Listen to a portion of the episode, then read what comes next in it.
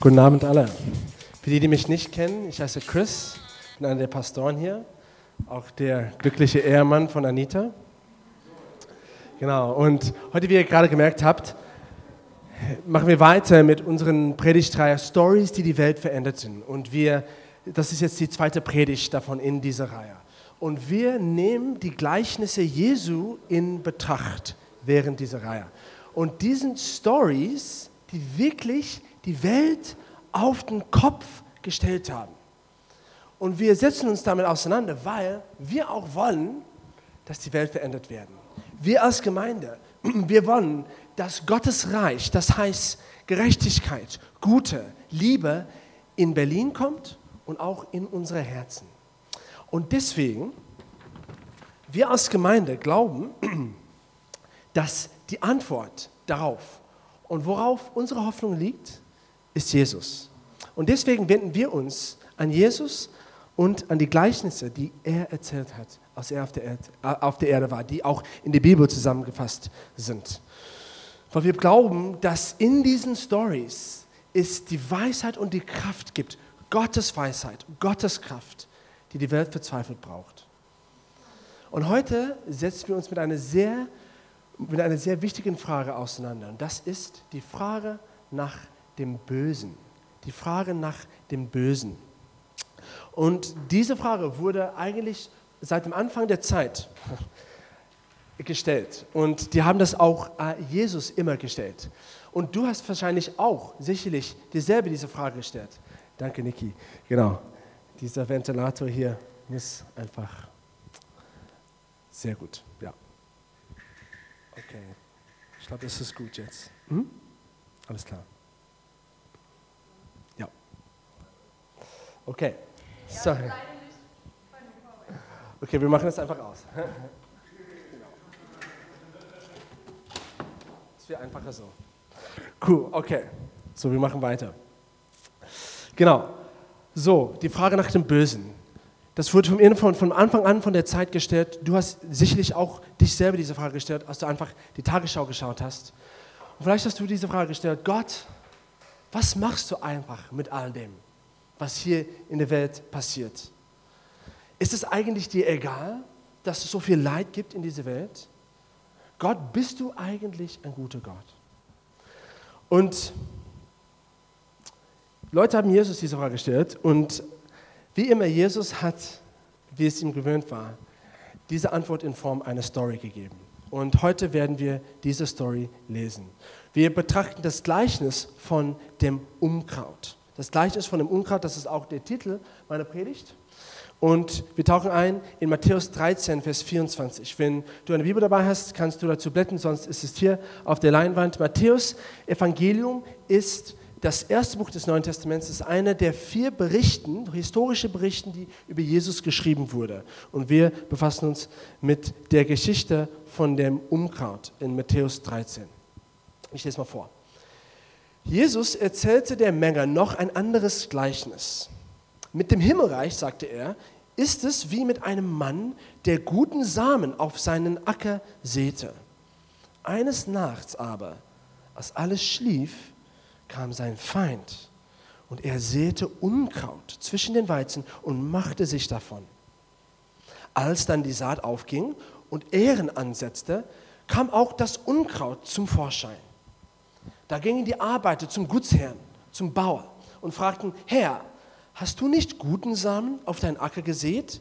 Woher kommt jetzt dieses Unkraut? Ein Feind von mir hat das getan, gab er zur Antwort. Die Arbeiter fragten, möchtest du, dass wir hingehen und das Unkraut ausreißen und einsammeln? Nein, entgegnete der Gutsherr. Ihr würdet mit dem Unkraut auch dann den Weizen ausreißen. Lass lieber beides miteinander wachsen, bis die Zeit der Ernte da ist.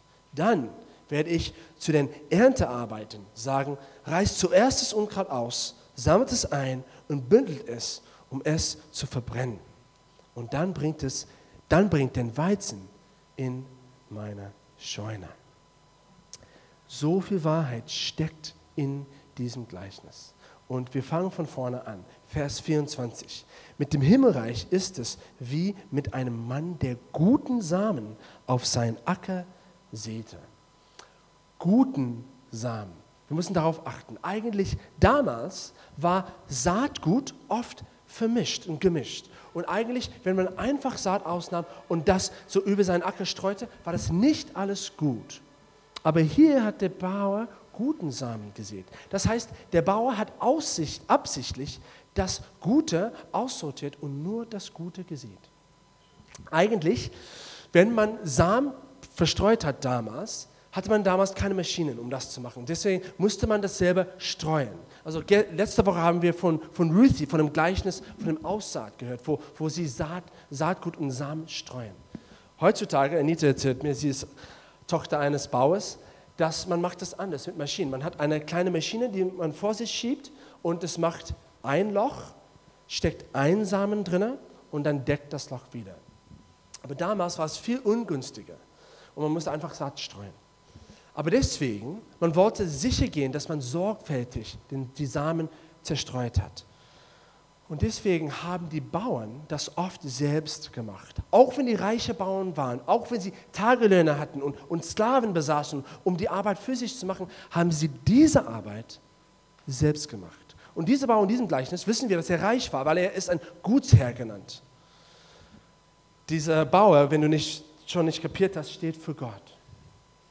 Und hier wichtig zu wissen, der Bauer hat es richtig gemacht, hat es gut gemacht, hat es sorgfältig gemacht.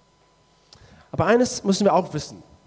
Zu dieser Zeit gab es nur Getreide. Es gab, wenn wir von Grundnahrung sprechen, es gab damals im Orient kein Mais, kein Reis und keine Kartoffeln. Das heißt, wenn wir von Grundnahrung reden, es gab nur Getreide. Deswegen, wenn Jesus sagt, ich bin das Brot des Lebens, wir heutzutage, wir kriegen das nicht, die, die Wirkung davon nicht wirklich mit. Weil, also für uns, es gibt ja Brot, aber es gibt ja auch andere Sachen. Es gibt Kartoffeln, die Deutschen wissen das schon, Mais, Reis, Pommes, Currywurst, das in Berlin steht unter Grundnahrung. Aber in der Zeit von Jesus gab es nur Brot. Brot war das Alpha und Omega der Anfang und das Ende. Es gab nur Getreide. Das heißt, dieser Bauer hat Weizen gesät und er hatte keinen Plan B.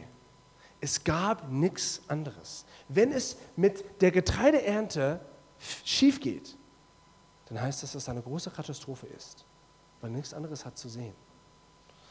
So, ein Bauer geht auf sein Ackerfeld und er sät guten Samen.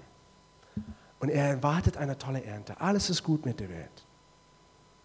Aber dann tritt ein Feind auf die Zähne. Und er, er sieht Unkraut unter den Weizen. Nun, wenn wir das hören, also ein, ein, ein, ein Feind, der, der Unkraut unter den Weizen sieht. Nächste Folie bitte. Wenn wir das hören, wir denken, das ist ja interessant, also ja, ich lese das, ich folge das mit, aber wir, wir verstehen nicht wirklich, was das bedeutet. Damals, es war eine Agrargesellschaft und wie gesagt, es gab nur Getreide als Grundnahrung. Das heißt, sowas zu machen, absichtlich Unkraut unter Weizen zu sehen, das war Bosheit pur. Das war, dabei ähm, ruiniert man eine ganze Ernte. Und, und eine Ernte war wirtschaftlich für die ganze Gesellschaft von wichtigem Wert. Es war eigentlich ein Frevel. Die hatten sogar ein, ein Wort damals davor, Saatfrevel. Es war so gehasst, dass Leute das machen. Es war Bosheit pur. Und, und für den Bauer, es bedeutet ein ganzes Jahr ohne Einkommen. Ein ganzes Jahr. Also stell dir mal vor, du betreibst einen Dönerladen in Berlin das ist so, so die moderne Bauer von, von Berlin, so die, die Döner, Dönerläden-Besitzer. Ähm, und irgendwelche Leute kommen während der Nacht und sie zerstören deine ganzen Kochgeräte. Und irgendwie wird es ein ganzes Jahr dauern, bis du neue Geräte bekommst. Das heißt, ein ganzes Jahr ohne Einkommen. Wie wirst du deine Familie versorgen? So war es für diesen Bau. Es war eine große Katastrophe. Aber es war noch schlimmer. Wenn du Unkraut auf einen Acker siehst, dann oft war es nicht nur ein Jahr, sondern oft hat es bis zu fünf oder acht Jahren gedauert, bis eigentlich das ganze Unkraut weg war. So schwierig war es, weg, äh, Unkraut wegzunehmen. Das heißt, manchmal konntest du bis fünf bis acht Jahren die Felder gar nicht mehr nutzen. Das bedeutet für diesen Bauer Insolvenz. Und sowieso, die Ernte war sowieso ständig in Gefahr. Es gab Dürrezeit, Tierfraß und so weiter. Also, dass, dass jemand das absichtlich macht, etwas, was schon so zerbrechlich ist, in, in Gefahr steht, absichtlich ruiniert. Bosheit pur. So, wir lesen weiter. Vers 27. Die Arbeiter merken, dass es ein Problem gibt, dass es Unkraut unter den Weizen gibt. Und wir lesen, da gingen die Arbeiter zum Gutsherrn und fragten, Herr, hast du nicht guten Samen auf deinen Acker gesät? Und hier müssen wir stoppen, weil das hier eine Verdoppelung ist. Das ist eigentlich eine wiederholte Tafel im Gleichnis. Wir haben schon im Vers 24 gesehen, Jesus hat gesagt, das Himmelreich ist wie mit einem Mann, der guten Samen auf seinen Acker sieht. Und hier haben wir diese Frage nochmal wiederholt, also verdoppelt. Das kriegst du kaum in den Gleichnissen von Jesus. Jesus war ein Meister der Kürze. Er hat kaum was wiederholt. Also wenn wir hier eine, auf eine Verdoppelung stoßen, dann müssen wir schon aufpassen was, es betont, was wichtig ist. Was wichtig ist, hier kommt zum Ausdruck. Herr, hast du nicht guten Samen auf deinen Acker gesät? Was dahinter steckt, hinter dieser Frage, ist eigentlich die Frage von größerer Bedeutung. Und das ist, Gott, bist du wirklich gut? Bist du wirklich gut, Gott? Und wenn ich das lese, ich erkenne diese Stimme, vielleicht du auch. Wir haben das schon im Garten von Eden gehört, von der Schlange. Hat Gott das wirklich das gesagt? Hat der Bauer wirklich nur guten Samen gesät? Gott, bist du wirklich gut? Gibt es nur Gutes bei dir? Oder Gott, hast du nicht ein bisschen von dir aus, ein bisschen böse in die Welt eingemischt? Wisst ihr, es gibt viele Gelegenheiten, um Gott die Schuld zu schreiben für all das Leid und all das Unrecht, was in der Welt passiert. Jeder kann das machen. Das ist einfach zu machen. Also du schaust einfach die Tagesschau an. Aber ist diese Urteil von uns eigentlich richtig? Es gibt die wahre Geschichte von einem Mann namens Horatio Spafford. Und er war ein Anwalt in Chicago in der Zeit so 1870. Und er war ein sehr erfolgreicher Anwalt. Und zu der Zeit ging es ihm gut. Er war ein starker Christ eigentlich und er war glücklich verheiratet, hatte eine schöne Frau, hatte vier Töchter und einen Sohn und war ein sehr erfolgreicher Anwalt in Chicago, 1870. Aber dann auf dem Höhepunkt seiner Karriere hatte er eine Tragödie erfahren. Sein Sohn, tragischerweise, ist gestorben. Und dann nur ein paar Jahre danach gab es ein großes Feuer, das viele Teile von Chicago zerstört hat. Das ist eigentlich das Feuer, das große Feuer von Chicago von 1900, 1871. Äh, Und damit hat es auch fast jede Immobilie, die Horatio Spafford besaß, auch zerstört. Fast sein ganzes Vermögen weg auf einmal. Also er und seine Frau, sie haben beschlossen, einen Urlaub in Europa zu nehmen. Und die haben ein Schiff gebucht, Tickets gekauft und auf eine Schiffsreise nach Europa. Die wollten einfach weg von dem ganzen Unglück und der ganzen Tragödie kommen. Ein paar Tage vor der Abreise hat Horatio Spafford ein, ein unerwartetes Geschäft bekommen und er musste zurückbleiben in Chicago. Und seine Frau und seine Töchter sind vor ihm mit dem Schiff äh, auf, auf das Schiff gegangen und mit dem Schiff rübergereist. Und der Plan war, dass er eine Woche später äh, auch ein, ein, ein anderes Schiff nahm nach Europa. Aber dann nach ein paar Tagen hat er die Nachricht bekommen, das Schiff ist gesunken. All seine vier Töchter sind ertrunken. Nur seine Frau hat es überlebt. Das war Geschichte. Er hat dann ein, später so ein Schiff gebucht und ist rübergereist, um mit, zusammen mit seiner Frau zu sein. Ihr ganz, fast ihr ganzes Vermögen weg. Äh, alle Kinder weg. Und auf diese Schiffsreise hat er das bekannte Lied, Hymne, geschrieben mit den bekannten Worten. Und es ist merkwürdig und ich möchte es für euch vorlesen. Ich habe es auch, es ist auf Englisch, deswegen habe ich auch die, den Liedertext hier gemacht, sodass wir das mitlesen können. When peace like a river attendeth my way, when sorrows light, when sorrows like sea billows roll, whatever my lot, was auch immer mein Stand, whatever my lot, thou hast taught me to say, it is well, it is well with my soul. Es, es geht meine Seele gut dabei. Wie kann jemand, nachdem er so viel Leid erfahren hat, Unglück nach Unglück, sowas schreiben? Es geht mir gut. Ich glaube, wir können etwas von Horatio Spafford lernen. Er schaute nach Gott und er hat nicht Gott die Schuld geschrieben für all dem, was er erfahren hat, sondern er war dankbar. In meinem Leben auch hatte ich viele Gelegenheiten, um böse auf Gott zu sein. Ich erinnere mich immer noch an den Tag, als mein Vater mich angerufen hat. Ich war 20 Jahre alt, das dritte Unisemester hat gerade wieder angefangen. Und mein Vater erzählte mir, dass die Ärzte haben gerade bestätigt, dass mein zweitältester Bruder Jeremy HIV-positiv war. Und das nächste Wochenende bin ich nach Hause gefahren. Meine Eltern waren da, Jeremy war da. Wir haben einander umarmt und haben einfach geweint und geweint und geweint. Wisst ihr was, wenn jemand in deiner Familie HIV-positiv ist, ist, es verändert deine ganze Lebenseinstellung. Ich hatte so viele Fragen nach Gott.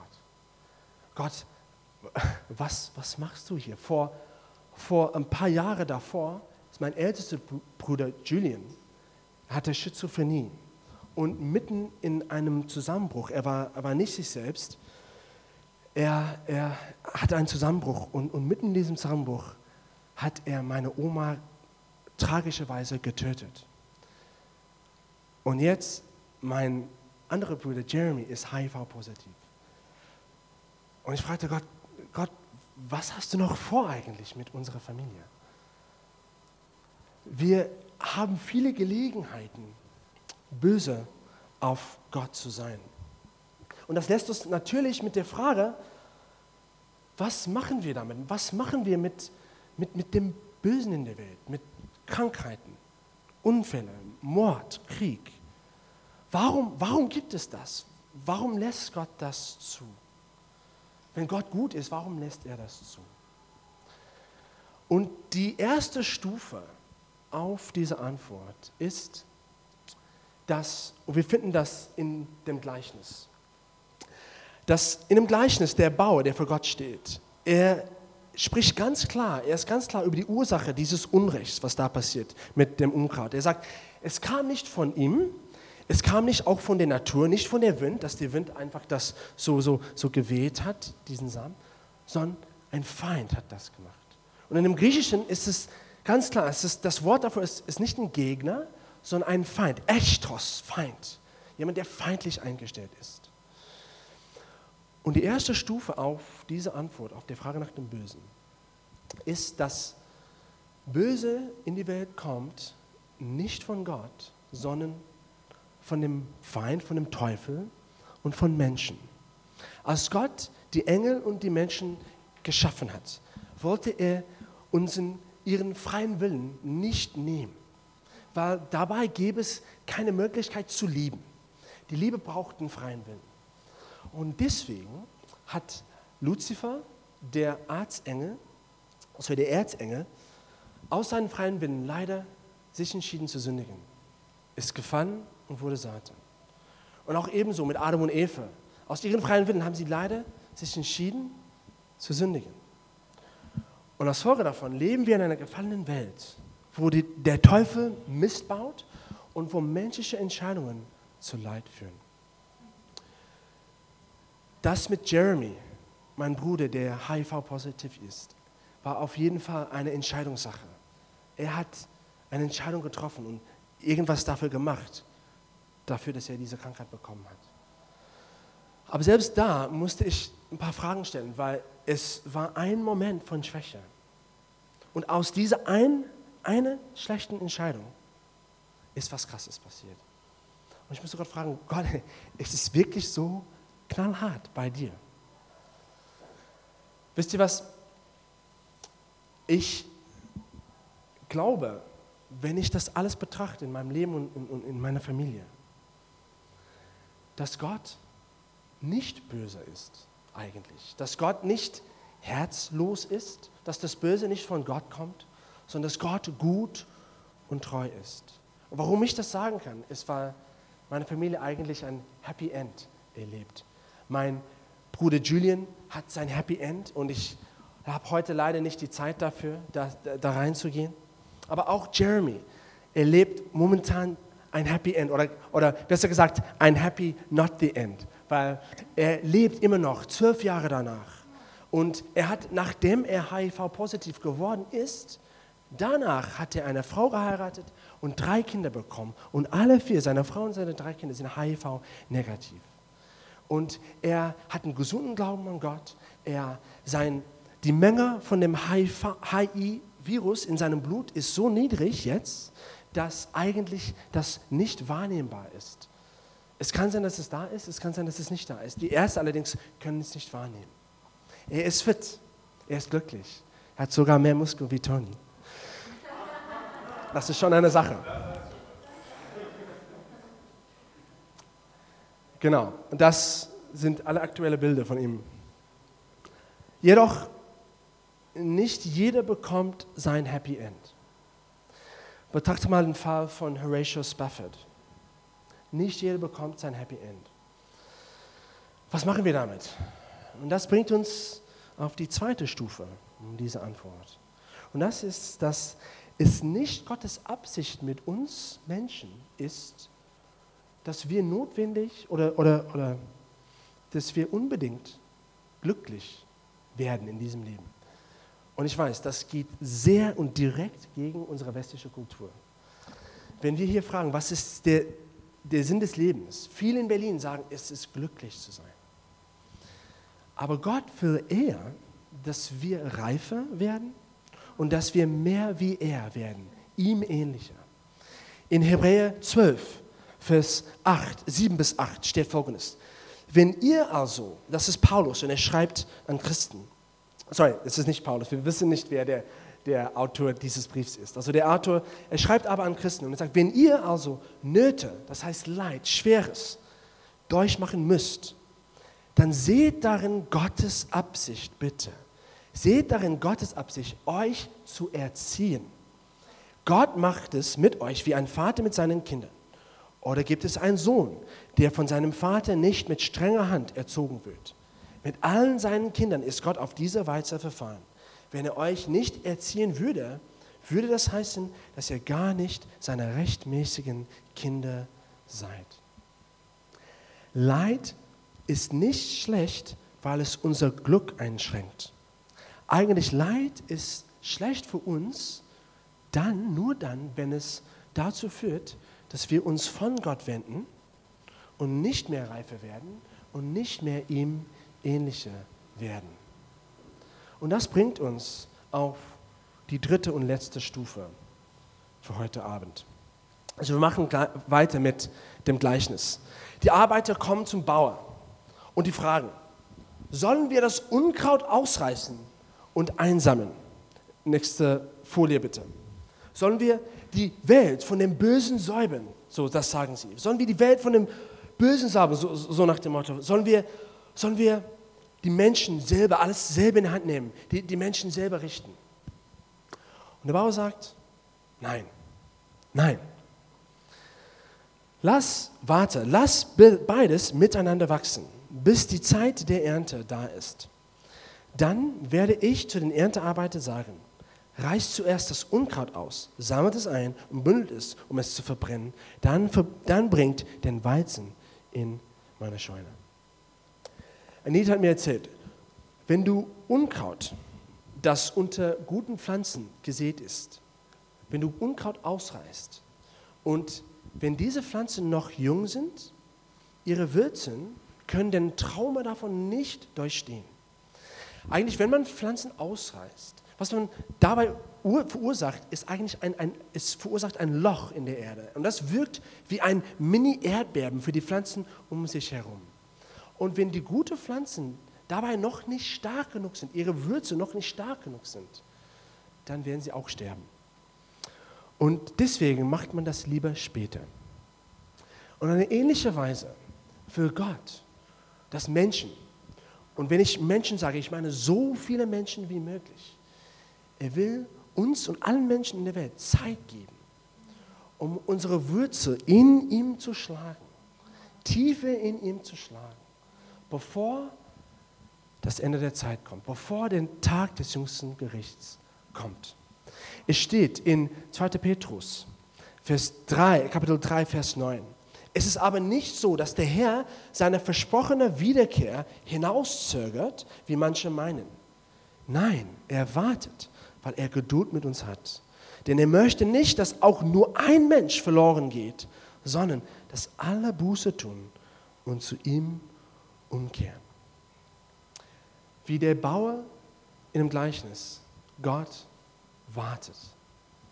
Er wartet, weil er eine Lösung hat. Und diese Lösung ist das Kreuz. Das Kreuz. Auf der dritten Stufe von der Antwort auf die Frage nach dem Bösen sehen wir und müssen wir verstehen, dass Jesus, dass Gott selbst in menschlicher Form hat das Böse erlitten, indem er zugelassen hat, dass böse Menschen, gewalttätige Menschen ihn ausgepeitscht hat und ihn an einem Kreuz genagelt hat. Gott kennt ja das Leid und das Böse durch das Kreuz. Er hat das erfahren, sogar auf seinen Körper. Das Kreuz ist Gottes Antwort auf die Frage nach dem Bösen aus zwei Gründen. Nummer eins, es ist die Errettung für jeden Menschen, der daran glaubt, aus den Sünden. Das heißt, aus dem Bösen in uns. Durch das Kreuz das Kreuz bietet uns die Möglichkeit an, endlich mal siegreich, jeden Tag täglich in Gottes Kraft zu wandeln und siegreich zu leben über unsere eigene sündige Natur. Das Kreuz besiegt das Böse in uns. Das ist Nummer eins. Nummer zwei, das Kreuz spricht von, das Ende, von dem Ende der Zeit, von dem Tag des jüngsten Gerichts, wo Gott versprochen hat, dass er jedes Unheil, jedes Unrecht wieder gut machen wird. Viele Menschen in diesem Leben, vielleicht du auch, viele Menschen sehen, dass die Menschen, die Mist gebaut haben, die, die, die, die ähm, ihnen Leid angetan haben oder Schmerz angetan haben, nicht dafür bestraft werden oder, oder, oder die richtige Strafe oder die, den, den richtigen Urteil in diesem Leben bekommen. Und die erfahren ein Unrecht. Aber glücklicherweise gibt es nicht nur diese Welt, nicht nur diese Zeit, nicht nur dieses Leben. Es gibt auch ein weiteres Leben. Und dieses Leben fängt an mit einem Tag, wo Gott der Richter ein faires, faire, fairen Urteil über jedes Unrecht, jedes Unheil sprechen wird. Und deswegen wird diesen Tag einen großen Trost sein für so viele, die noch nicht Gerechtigkeit gesehen haben in diesem Leben. Dieser Tag wird unser Bedarf nach Gerechtigkeit endlich mal begegnen. Aber nicht nur das. Dieser Tag ist auch ein Tag von großem Trost, weil diejenigen, die persönlich das Kreuz für sich persönlich angenommen haben, das Opfer Jesu für sich persönlich angenommen haben, haben die Hoffnung und den Glauben und das Versprechen, dass nach diesem Tag sie eine Ewigkeit zusammen mit dem Vater, mit Gott haben werden. Und diese Ewigkeit im Himmel wird so gut sein, dass obwohl wir immer noch die Erinnerung haben werden von unseren Schmerzen und von unserem Leid, das Leid an sich, der Schmerz an sich, werden wir nicht mehr spüren. Und deswegen ist das Kreuz unsere große Hoffnung, unsere große Trost. Und es wirkt wie ein Anker in unserem Leben, in dieser Zeit, wenn wir gerade durch dunkle Zeiten gehen. So, wenn ich die Geschichte meiner Familie betrachte, sehe ich eigentlich, dass das Kreuz immer im Mittelpunkt Gottes Plan für unsere Familie stand. Damals, als alles passiert ist mit meinem Bruder, Bruder Julian, waren wir noch keine Christen. Wir waren, ich bin nicht in einer christlichen Familie oder kirchliche religiös erzogen. Aber durch diese zwei Ereignisse hat Gott alles verändert. Erstmal durch die Schizophrenie meines Bruders Julian und, und den, der Tod meiner Oma sind wir alle zum Glauben gekommen, zum Kreuz gekommen. Und durch die Krankheit von Jeremy sind wir noch enger zu Jesus, noch näher zu Jesus gekommen. Und ich sehe auch, als ich die Story von Horatio Spafford betrachte, dass das Kreuz auch im, Mittelstand, äh, im Mittelpunkt dastand. Man versteht nicht, warum Horatio dieses Lied schreiben kann, wo er sagt, es geht meiner Seele gut, nachdem er so viel Schlechtes erlebt hat. Aber eigentlich, wenn man das ganze Lied hört, versteht man es doch. Weil wir haben so die, den ersten Text gelesen oder gesehen. Und danach, für den, für den Rest des Liedes, singt er über das wunderbare Kreuz und über die Freude, die er daraus bekommt, weil ihm seine Sünden vergeben wird und weil für ihn eine Ewigkeit zusammen mit Gott wartet, wo jede Träne weggewischt wird von Gott. Und deswegen sagt er, deswegen geht es meiner Seele gut. Das Kreuz wirkt für ihn wie ein Anker, Hoffnung in seinem Leben. So während wir heute Abend schließen, ich will, dass es dir bewusst ist, was Jesu Wörter für dich heute Abend sind. Aus diesem Gleichnis, das Gleichnis von dem Unkraut. Wenn du gerade durch Leid gehst, durch Schmerz, Jesu Wörter für dich sind, schau auf das Kreuz. Schau auf das Kreuz. Weil da ist deine Errettung. Da ist der Sieg über den Bösen. Da ist die Gerechtigkeit Gottes. Und da ist deine Hoffnung und dein Anker. Und wenn du heute Abend hier bist und du kennst das Kreuz noch nicht persönlich in deinem Leben, die Bedeutung davon, wenn du noch nicht diese Entscheidung getroffen hast, Jesus zu deinem Retter, zu deinem Herr zu machen, sein Opfer am Kreuz, seine, die Vergebung deiner Sünden persönlich anzunehmen, dann möchte ich dir diese Gelegenheit anbieten, dass du auch diese Hoffnung bekommen kannst, diesen Anker für deine Seele bekommen kannst, weil du weißt, dass dir deine Sünden vergeben werden und dass du am Ende des, der Zeit eine Ewigkeit zusammen mit Gott verbringen kannst. Und wenn du diese Entscheidung treffen möchtest, dann würde ich gerne mit dir beten. Das ist einfach nur ein Gebet entfernt. Du kannst beten, um das persönlich anzunehmen. So lass uns die Augen schließen und ich werde beten. Und wenn du auch beten willst, um diese Entscheidung zu treffen, kannst du dann nach mir beten. So, ich bete vor. Jesus, ich bekenne, dass ich ein Sünder bin. Und Jesus, ich bekenne, dass ich dein Opfer am Kreuz für mich, für mein Leben brauche. Ich glaube, dass du am Kreuz für mich gestorben bist. Ich glaube, dass du mir meine Sünden vergeben hast. Und ich setze mein Vertrauen darauf heute. Ich setze mein Vertrauen heute auf dich, Jesus. Ich treffe eine Entscheidung, dich zu meinem Leiter, mein Herr und mein Retter zu machen. Ich übergebe dir mein Leben, Jesus. Ich will, dass du jetzt mein Leben führst. Ich will nicht mehr mein Leben führen, sondern ich will dir nachfolgen. Ich will, dass du das Wort hast in meinem Leben. Hilf mir dabei durch deine Gnade. In deinem Namen bete ich. Amen. Amen. Wir werden in Kürze den Gottesdienst schließen.